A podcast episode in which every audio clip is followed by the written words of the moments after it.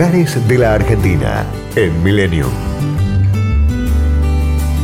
La ciudad de San Luis fue fundada en 1594 por Luis Jofré de Loaiza, con el nombre de San Luis de Loyola Nueva Medina del Río Seco, y está ubicada al pie de las Sierras Grandes.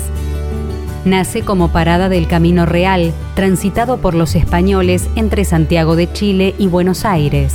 El nombre de sus habitantes, bautizados los puntanos, deriva del extremo de la sierra, llamado Punta de los Venados. La iglesia catedral contiene en su interior los restos del coronel Juan Pascual Pringles, héroe de la independencia, como miembro del regimiento de granaderos a caballo en la campaña al Perú y comandante en la Guerra del Brasil. El centro de la ciudad cuenta con el edificio más antiguo de San Luis, el convento de Santo Domingo, construido por los dominicos a principios del siglo XVII. Se pueden visitar los museos históricos de San Luis, el provincial Dora Ochoa de Masramón y el Centro Cultural Puente Blanco.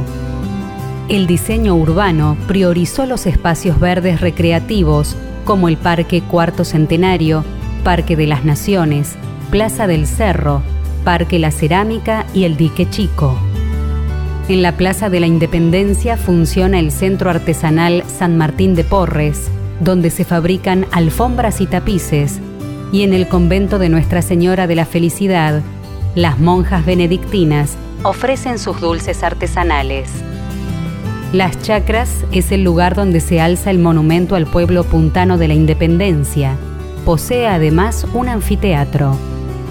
A 5 kilómetros del centro, se encuentra emplazado el hito del Bicentenario, una obra de hormigón y acero de 130 metros de altura, la cual brinda la posibilidad de subir al mirador y también apreciar una muestra itinerante de personalidades destacadas del país.